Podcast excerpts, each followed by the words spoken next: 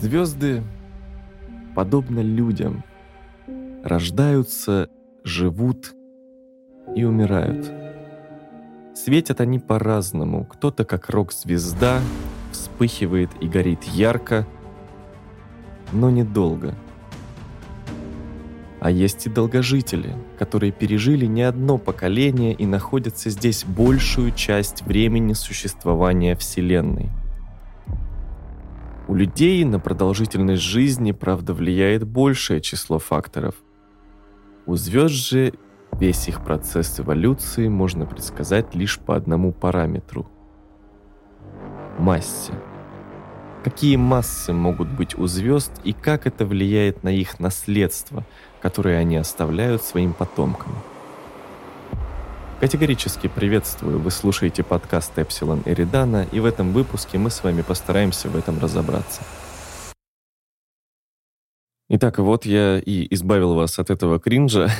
Извиняться не буду, мне нравится. Я долго думал, с чего начать. Это уже, по-моему, третья тема, на которой я остановился. Первая была — это состав и развитие Вселенной, в принципе, ее общая эволюция. И, собственно, я чуть-чуть пробегусь по верхушкам, э, достаточно хорошо расскажу про эволюцию звезд, немного захватим черные дыры, но все-таки выпуск про черные дыры — это отдельный выпуск. Перейдем к первому разделу. Ядерный распад и синтез. Я думаю, стоит начать прежде всего с этого, потому что ну, нельзя перейти к эволюции звезд, э, не упомянув хотя бы вкратце, что такое ядерный распад и синтез. Э, можно получать энергию как за счет управляемого распада ядер некоторых элементов, так и за счет слияния мелких ядер в более крупные в процессе э, термоядерного синтеза.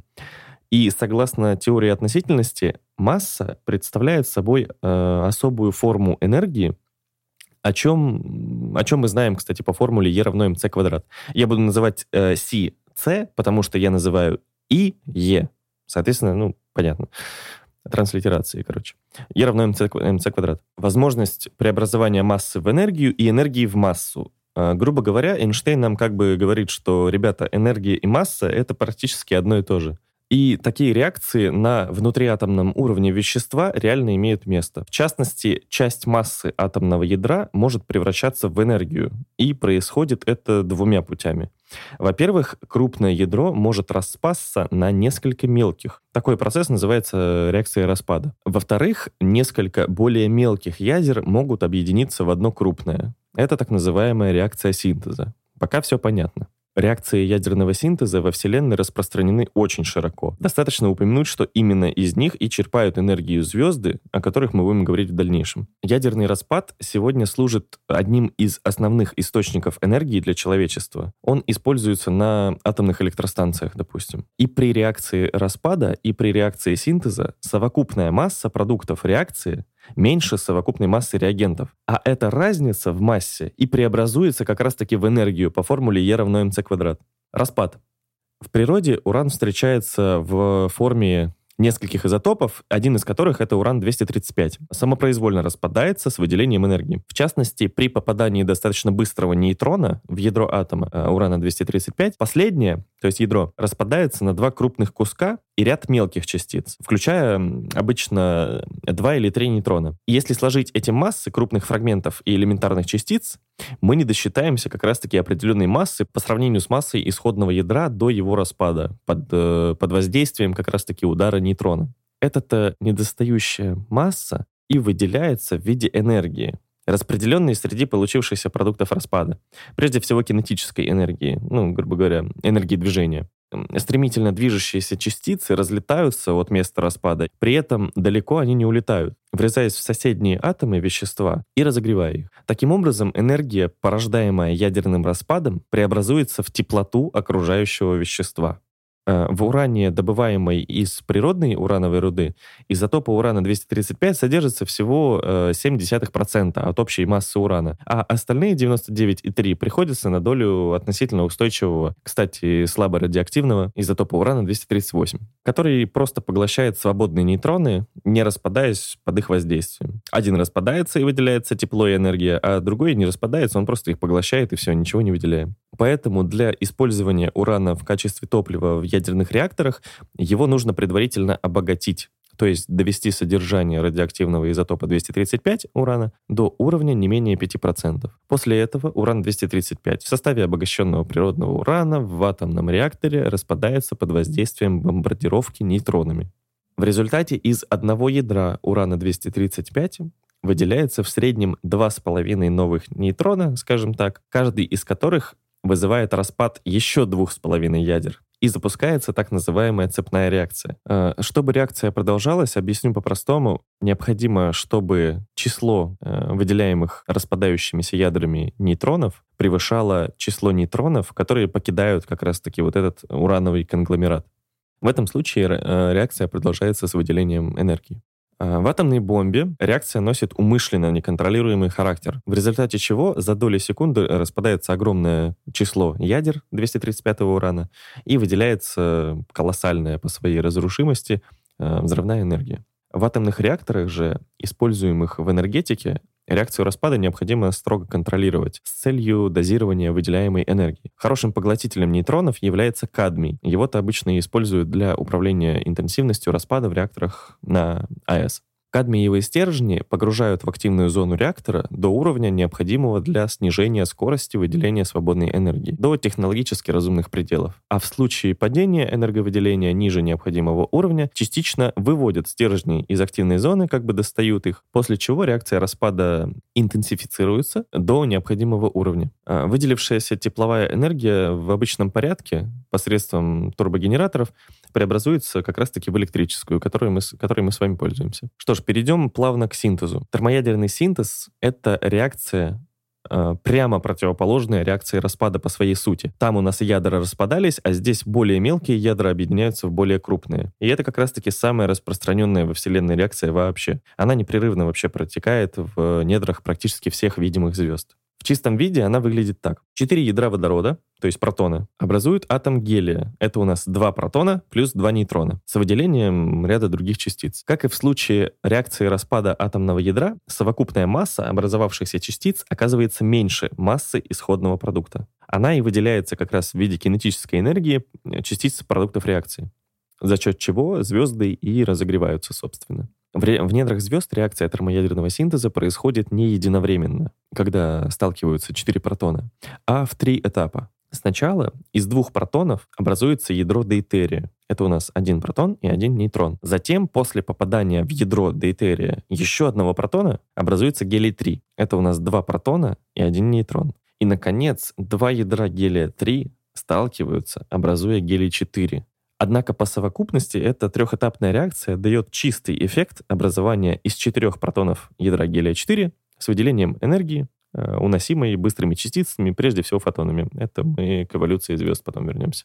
Естественная реакция термоядерного синтеза происходит в звездах, искусственная — в водородной бомбе. Это не путаем. Э, увы, человек до сих пор не сумел найти средств для того, чтобы направить термоядерный синтез в управляемое русло и научиться получать за счет него энергию для использования в мирных целях. Однако ученые не теряют надежды на достижение положительных результатов в области получения мирной и дешевой термоядерной энергии уже в обозримом будущем. Для этого главное научиться удерживать высокотемпературную плазму. А, я нашел два способа это либо я нашел, конкретно я, э, это либо посредством лазерных лучей, либо посредством сверхмощных э, тороидальных электромагнитных полей. Если кому-то очень сильно интересно это, то э, почитайте про критерии Лоусона. И вот мы, наконец, переходим к основной теме выпуска. Это эволюция звезд. С ядерным распадом и синтезом мы плюс-минус разобрались. Возможно, я сделаю вообще отдельные выпуски по этой теме. А теперь мы переходим к основной теме. Начать стоит с того, что в 1835 году Огюст Конт написал в курсе позитивной философии, что звезды всегда будут оставаться для нас механическими объектами. Мы сможем определять их положение на небе, измерять расстояние до них, сможем узнать законы их движения, но вот что представляет собой та светящаяся точка, из чего она сделана и какая у нее температура, мы не узнаем никогда. Но именно в это время, когда он это говорил, уже зарождался спектральный анализ, который позволяет определить состав и температуру небесных тел на расстоянии. Благодаря этому методу мы теперь точно знаем очень много о звездах. Астрофизика, как наука, выросла на наблюдательных данных, а не на методах. И, собственно, что мы знаем о звездах? К началу 20 века все физики научились определять температуру звезд по спектру излучения. Звезда излучает почти как абсолютно черное тело, и значит ее поверхностную температуру можно определить при помощи формулы Планка. Измерить подобным же образом внутреннюю температуру звезды мы не можем, но есть простой способ примерно ее оценить. А, если предположить, что звезда находится в гидростатическом равновесии, а это весьма логичное э, предположение, ее внутреннее строение будет описываться довольно простыми формулами, которые позволяют посчитать центральную температуру. При этом не надо знать ничего про термоядерные реакции, ни про какие-либо другие особенности звезды. Просто считаем ее газовым шаром известной массы и радиуса, который находится в гидростатическом равновесии. И все. Этого достаточно, чтобы посчитать температуру в ее центре, представляете? Вторым важным параметром звезды, который можно определить из наблюдений, является светимость, то есть полное количество энергии, излучаемой звездой в единицу времени. Чтобы узнать светимость, нужно узнать либо расстояние до звезды, либо сравнить ее с каким-нибудь эталоном, например, со звездой того же спектрального класса, расстояние до которой мы знаем. Самый прямой метод определения расстояний — это метод тригонометрических параллаксов, использующий орбитальное движение Земли вокруг Солнца. Из этого метода как раз и появилась мера в один парсек. Это расстояние, на котором объект смещается в течение полугода на одну угловую секунду. Объясню, как я это понимаю и вообще, в принципе, как я это объясняю. А, на этом моменте я хочу остановиться чуть подробнее. И вот представим, что у нас где-то там высоко есть звезда, а, до которой мы хотим измерить расстояние.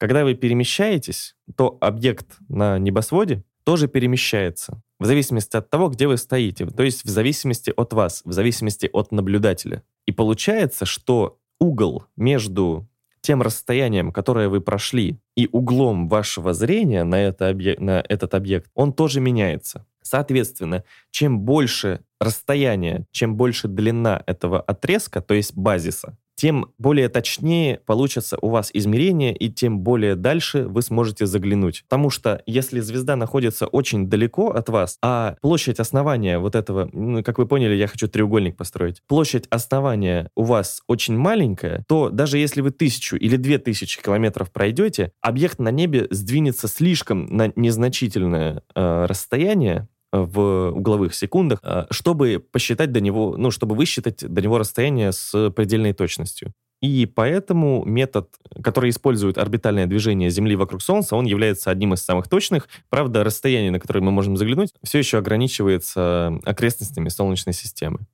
К этому мы, я думаю, еще вернемся в каких-то будущих выпусках, где я буду очень подробно затрагивать тему измерения расстояний. Главное, вы поняли, да? У нас треугольник, мы знаем два угла, от основания до угла наблюдения с одной и с другой стороны по краям орбиты Земли. Основание у нас очень большое, точность измерений очень большое. Да, расстояние, которое мы можем измерить, э, ограничивается пределами Солнечной системы, но оно достаточно точное. Зная длину базиса и два угла между базисом и наблюдаемой точкой, из тригонометрии мы знаем, как высчитать расстояние до этой точки. В наших галактических окрестностях много звезд, до которых мы можем измерить расстояние напрямую как раз, вот благодаря этому. Затем мы можем транслировать это знание на далекие объекты. Как? При помощи так называемых стандартных свечей, объектов, истинная светимость которых нам известна. Таковы, например, переменные звезды особого вида, цефеиды. К ним относится, в частности, и полярная звезда. Их светимость связана простым соотношением с периодом их пульсации или сверхновые типа 1А, предположительно в максимуме блеска, обладающие одной и той же светимостью. Определив расстояние до некоторых стандартных свечей, то есть мы сначала нашли до них очень точное расстояние благодаря тому, что они близко, а затем сопоставили некоторые данные, которые соотносятся с их периодом пульсации, либо их общей светимостью в определенные периоды, классифицировали эти звезды по окрестности. И теперь, если мы заглядываем очень далеко в галактику и понимаем, что, ага, это звезда того же класса, мы можем определить период ее пульсации и сопоставить эти данные с теми звездами, которые находятся поблизости, тем самым определив расстояние до этой звезды. Почему? Потому что мы теперь знаем ее светимость. Определив расстояние до некоторых э, стандартных свечей методом тригонометрических параллаксов, мы затем можем определить расстояние до других объектов того же типа просто по видимому блеску, по тому, насколько ярко они светят для земного наблюдателя. Помня, что поток фотонов падает как квадрат расстояния, мы можем оценить расстояние до этих звезд. Лаконично. Каждый из нас может примерно оценить светимость э, фар автомобиля. При условии, что человеческое зрение не уникально, и это не телескоп, э, на который тратятся миллиарды долларов, тем не менее мы достаточно точно, либо приблизительно, можем определить расстояние, в котором эта фара или этот автомобиль находится. Почему? Потому что мы знаем примерно ее светимость. Из-за этого мы можем сказать километр до машины, 2 километра до машины, 3 километра до машины. Примерно такая же ситуация состоит и в астрономии, просто приборы намного, намного точнее. А фара автомобиля — это, собственно, вот эти цефеиды есть, которые находятся поблизости. Вот, ну и там, собственно, сами поняли. Самый важный параметр звезды — это ее масса, как вы узнали из интро к этому выпуску. Потому что, узнав массу звезды, вы узнали про нее все, что можно про нее узнать, если это одиночная звезда. В астрономии существует теорема Рассела-Фокта, которая гласит, что эволюция звезды полностью определяется ее начальной массой и химическим составом. Химический состав везде примерно один и тот же. Он не демонстрирует какого-то большего разнообразия или меньшего водород, гелий и немного всего остального. Масса же варьируется в очень широких пределах. Примерно от 80 Юпитеров, то есть 8% массы Солнца, до 150 масс Солнца.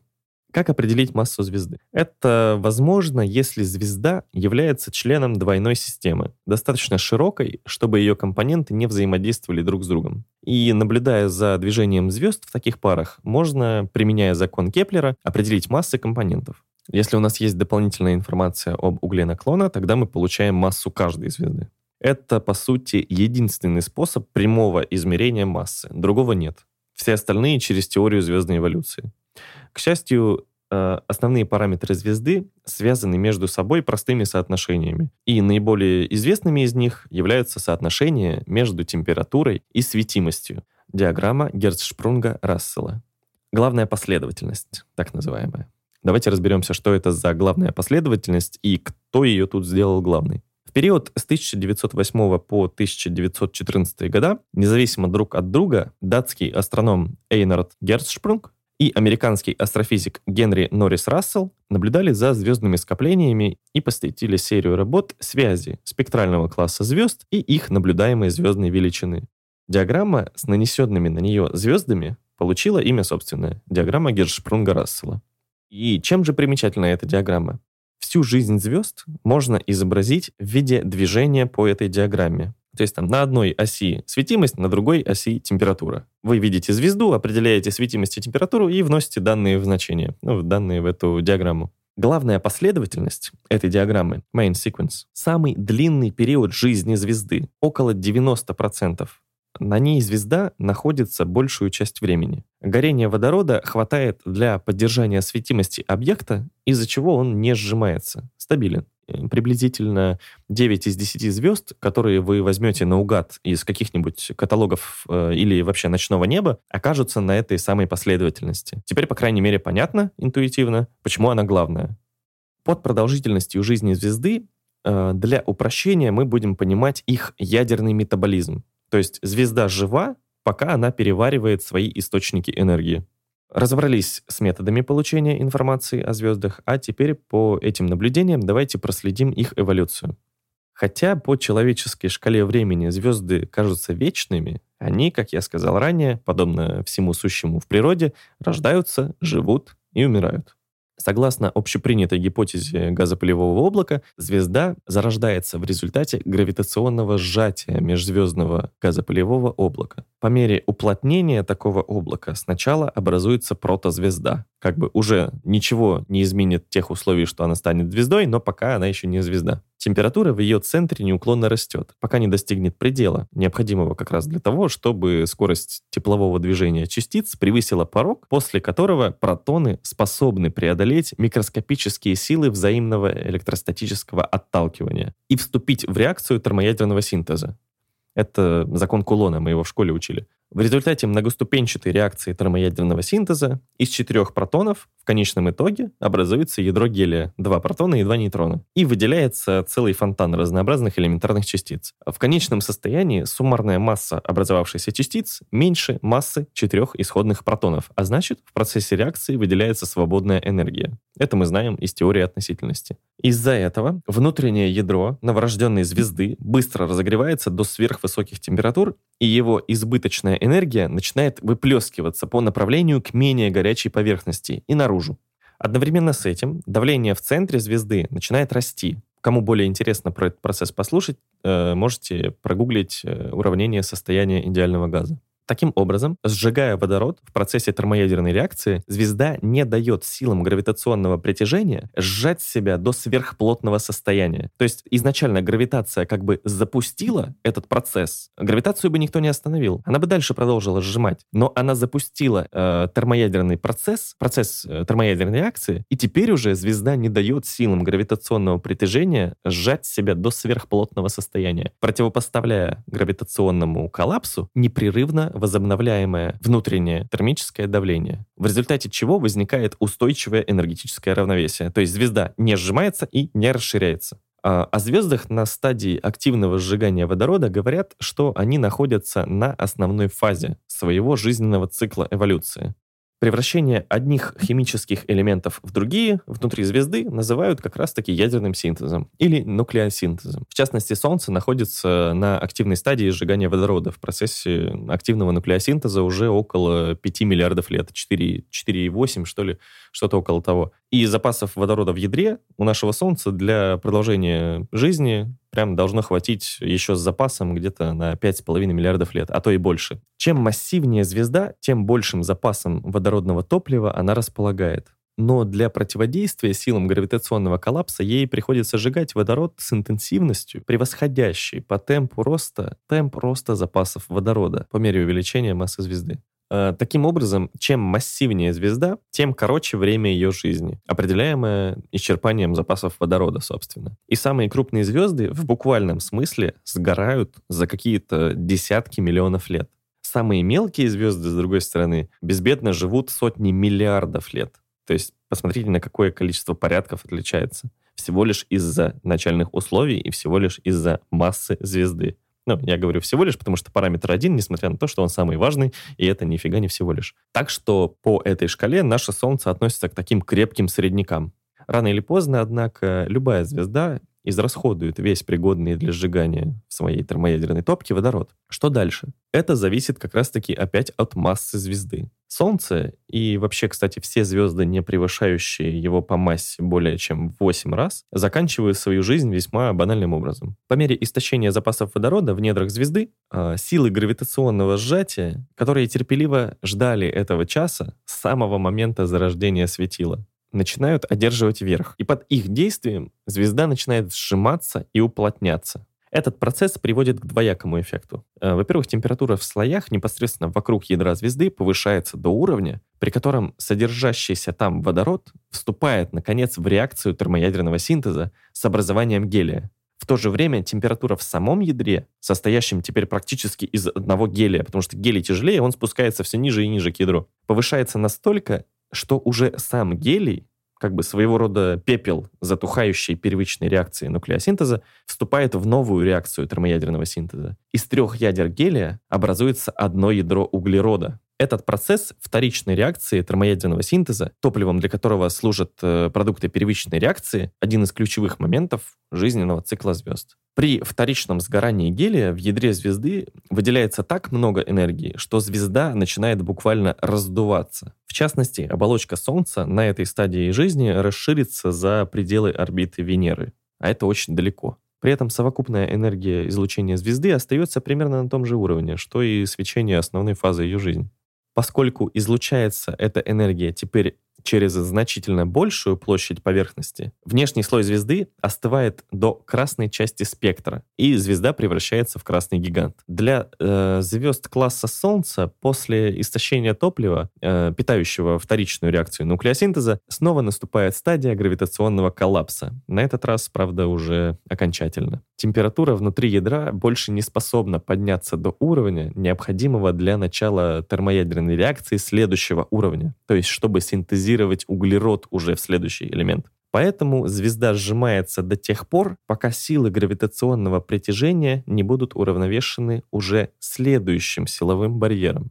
в роли этого барьера выступает давление вырожденного электронного газа. Это очень интересная тема. Я ее обязательно затрону в будущих выпусках, а тем, кому не терпится, можете почитать про предел Чандрасекара. Электроны до этой стадии ядерного синтеза не участвовали, и как бы жили спокойно, безмерной жизнью, э, свободно перемещались между ядрами, находящимися в процессе синтеза. На определенной стадии сжатия оказываются лишены жизненного пространства и начинают сопротивляться дальнейшему гравитационному сжатию звезды.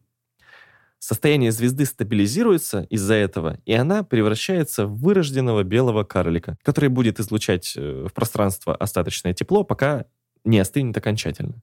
Звезды более массивные, нежели Солнце, ждет куда более зрелищный конец. После сгорания гелия их масса при сжатии оказывается достаточной для разогрева ядра и оболочки до температур, необходимых для следующих реакций нуклеосинтеза. Углерода, затем кремния, магния и так далее по мере роста ядерных масс. При этом при начале каждой новой реакции в ядре звезды предыдущая продолжается в ее оболочке. Как я и говорил, когда гелий опускается все ниже, потому что водород легче. Также и здесь. Э, что там легче у нас? Водород, гелий, углерод, кремний, магний и так далее. А, на самом деле все химические элементы, вплоть до железа, из которых состоит Вселенная, образовались именно в результате нуклеосинтеза в недрах умирающих звезд этого типа. Но железо — это предел оно не может служить топливом для реакции ядерного синтеза или распада э, ни при каких температурах и давлениях, поскольку как для его распада, так и для э, добавления к нему дополнительных нуклонов необходим приток внешней энергии. То есть да, железо можно синтезировать, но, к сожалению, не в ядре звезды, не из той энергии, которая была изначально. В результате этого массивная звезда постепенно накапливает внутри себя железное ядро, не способное послужить топливом ни для каких дальнейших э, ядерных реакций. Но как только температура и давление внутри ядра достигают определенного уровня, электроны начинают вступать во взаимодействие с протонами ядра железа, в результате чего образуются нейтроны. И за этот очень короткий отрезок времени Некоторые теоретики полагают, что на это уходят считанные секунды, свободные на протяжении всей предыдущей эволюции звезды, то есть э, миллионов лет, потому что мы говорим о массивных гигантах, свободные на протяжении всей предыдущей эволюции звезды электроны буквально растворяются в протонах ядра железа. Все вещество ядра звезды превращается в сплошной сгусток э, нейтронов и начинает стремительно сжиматься в гравитационном коллапсе, поскольку противодействующее ему давление вырожденного электронного газа падает до нуля. То есть электроны, которые держали вот эту гравитацию, которым было очень тесно, которые поддерживали вот это вот равновесие, они за несколько секунд полностью растворились в протонах ядра железа. И теперь уже ничего не сдерживает звезду от вот этого гравитационного коллапса. Из-за этого внешняя оболочка звезды, из-под которой оказывается выбита вообще всякая опора, обрушивается к центру. Энергия столкновения обрушившейся внешней оболочки с нейтронным ядром столь высока, что она с огромной скоростью отскакивает и разлетается во все стороны от ядра. И звезда буквально взрывается в ослепительной вспышке сверхновой. За считанные секунды при вспышке сверхновой может выделиться в пространство больше энергии, чем выделяют за это же время все звезды нашей галактики вместе взятые. То есть это колоссальное по масштабу во Вселенной событие. И здесь я бы еще хотел отметить, э, что, возможно, но э, многие не совсем правильно, возможно, понимали рождение сверхновой, а именно вот этот сам взрыв, полностью звезда не взрывается, как мы сейчас поняли. Ядро остается на месте. После вспышки сверхновой и разлета оболочки у звезд массой порядка 10-30 солнечных масс продолжающийся гравитационный коллапс приводит к образованию нейтронной звезды. Э, вещество которой сжимается до тех пор, пока не начинает э, давать о себе знать давление вырожденных нейтронов. Иными словами, теперь уже нейтроны, подобно тому, как э, ранее делали электроны, начинаются противиться дальнейшему сжатию. Гравитация настолько берет вверх, что теперь уже и нейтронам тесно.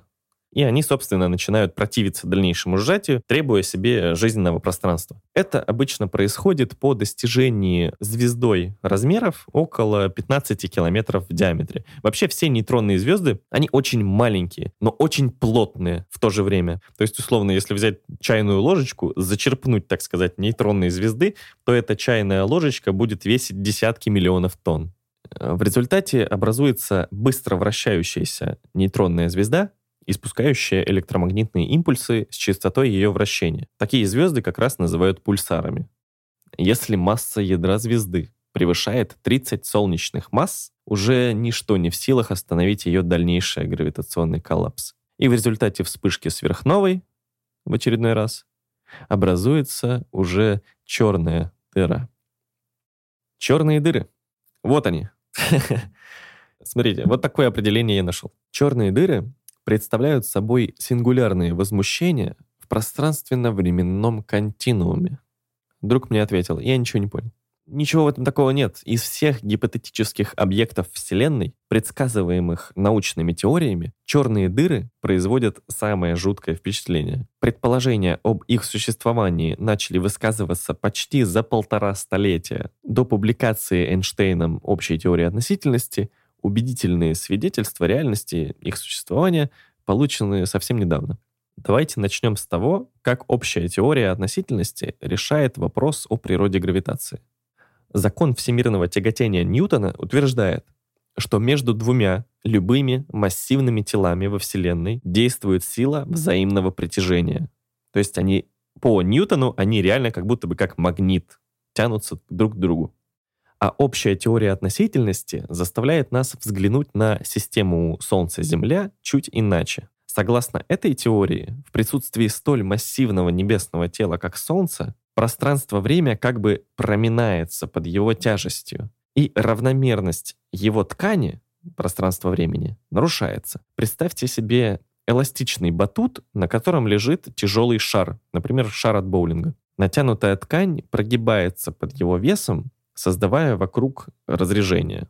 Таким же образом Солнце продавливает пространство-время вокруг себя именно вокруг, не под собой, потому что натянутая ткань у вас натянута как бы в двумерной плоскости, а Солнце и вообще все существует в четырехмерной, потому что про время давайте не будем забывать. Согласно этой картине, Земля просто катается вокруг образовавшейся воронки, которую образовало Солнце.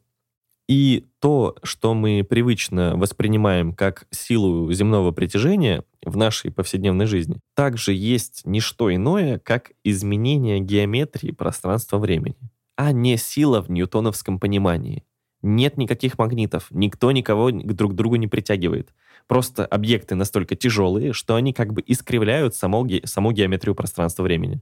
На сегодня более удачного объяснения природы гравитации, чем дает нам общая теория относительности, не придумано. А теперь представьте, что произойдет, если мы будем в рамках предложенной картины увеличивать и увеличивать массу тяжелого шара, не увеличивая при этом его физических размеров. То есть у вас э, эластичный какой-то спандекс, э, и вы увеличиваете массу этого шара. Будучи абсолютно эластичной, воронка будет углубляться до тех пор, пока ее верхние края не сойдутся где-то высоко над э, совсем потяжелевшим шаром. В реальной Вселенной, накопив достаточную массу и плотность материи, объект захлопывает вокруг себя пространственно-временную ловушку, так сказать. Ткань пространства-времени смыкается, и он теряет связь со Вселенной, становясь невидимой для нее. Так, собственно, и возникает черная дыра. И исходя из этого мы можем перейти к важнейшему свойству черной дыры. Чтобы в нее не попало, обратно оно не вернется. Это касается даже света. Вот почему черные дыры и получили свое название. Тело, которое поглощает весь свет, падающий на него, и не испускающее собственного, кажется абсолютно черным. Согласно общей теории относительности, если объект приближается к центру черной дыры на критическое расстояние, это расстояние называется радиусом Шварцшильда, если объект приближается на это критическое расстояние, он уже никогда не сможет вернуться назад. Последние годы своей жизни Карл Шварцшильд, используя уравнение общей теории относительности Эйнштейна, рассчитал гравитационное поле вокруг массы нулевого объема. Для массы Солнца радиус Шварцшильда составляет 3 километра. То есть, чтобы превратить наше Солнце в черную дыру, нужно уплотнить всю его массу до размера, скажем, даже поселка городского типа. Внутри радиуса Шварцшильда теория предсказывает явления еще более странные. Все вещество черной дыры собирается в бесконечно малую точку бесконечной плотности в самом ее центре. Математики называют такой объект э, сингулярным возмущением. При бесконечной плотности любая конечная масса материи, математически говоря, занимает нулевой пространственный объем. Происходит ли это явление реально внутри черной дыры, мы, естественно, экспериментально подтвердить не можем, поскольку все попавшее внутрь радиуса Шварцшильда обратно не возвращается. Не имея таким образом возможности рассмотреть черную дыру в традиционном смысле слова «смотреть», мы, тем не менее, можем обнаружить ее присутствие по косвенным признакам влияния ее сверхмощного и совершенно необычного гравитационного поля на материю вокруг нее.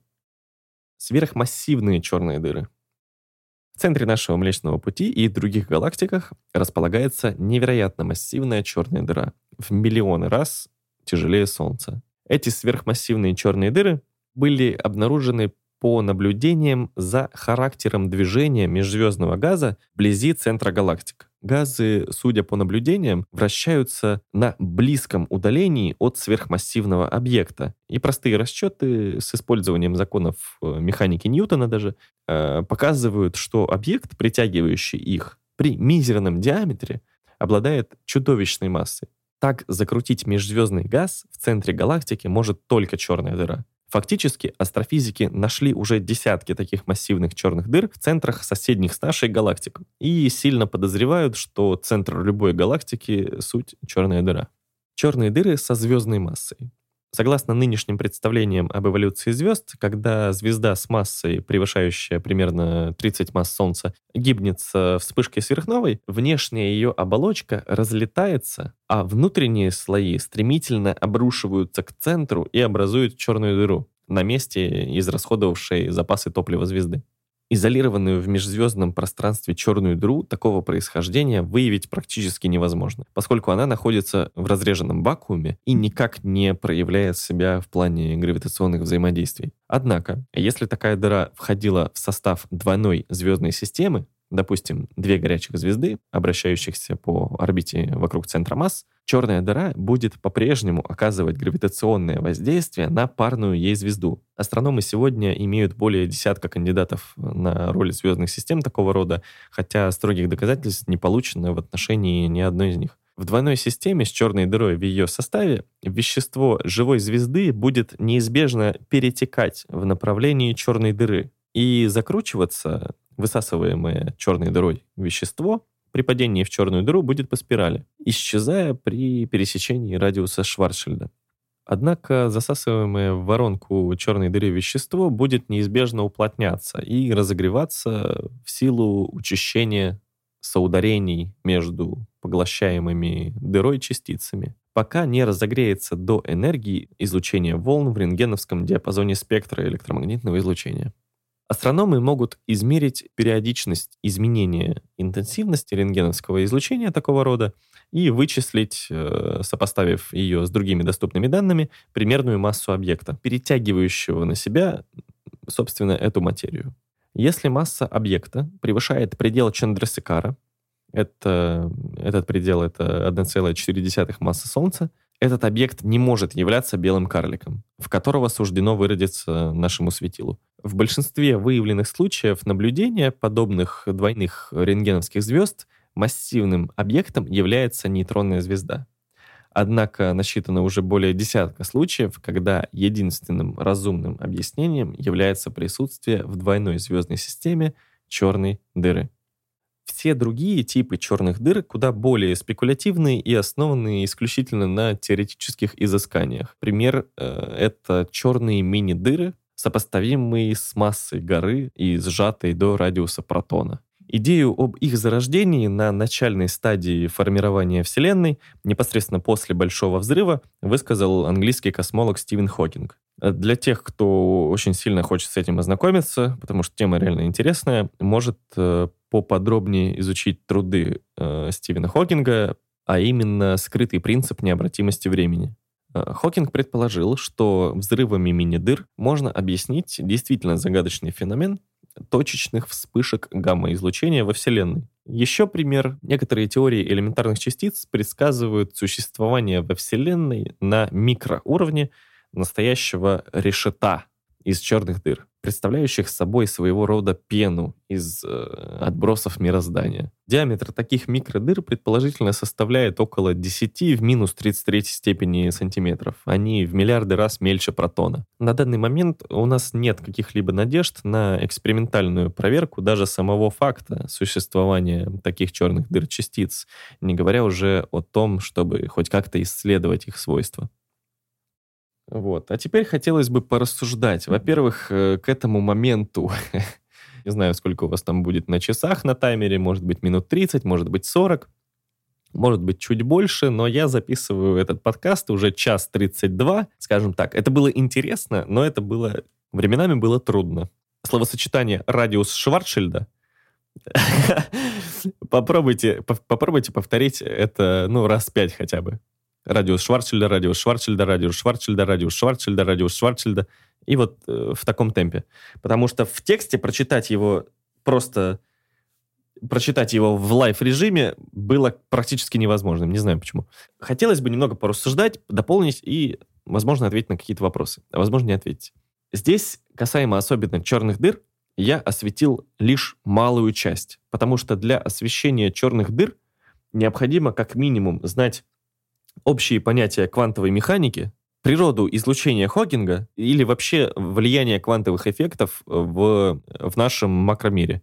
Да, я мог бы объяснить. Когда я говорил, э, когда я говорил про черную дыру, то, что чтобы в нее не попало, ничего из нее не, не вылетает, вот, я же не говорил про излучение Хокинга.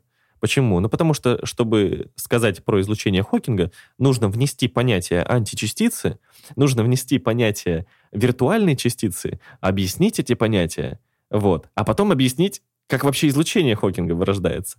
Вот. И, ну, это отдельно на 30 минут. Ну, зачем это? Давайте лучше как-то потом.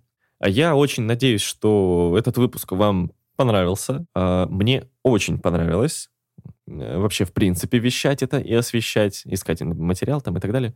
Но хотя бы тем, кому реально зашло, кому э, понравился этот выпуск, вот конкретно вас я попрошу э, проявить активность, на стриминговых площадках, как правило, например, это э, Яндекс Музыка, там Apple, Google подкаст, там, ну, как, какие вам удобнее, то есть, ну, или хотя бы через то, э, через то приложение, где вы, собственно, слушаете этот подкаст прямо сейчас. Э, мы есть на всех, так, кто мы? Есть на всех популярных э, стриминговых сервисах. С вами был подкаст Epsilon Эридана. Подписывайтесь на уведомления. И до скорых встреч. Пока.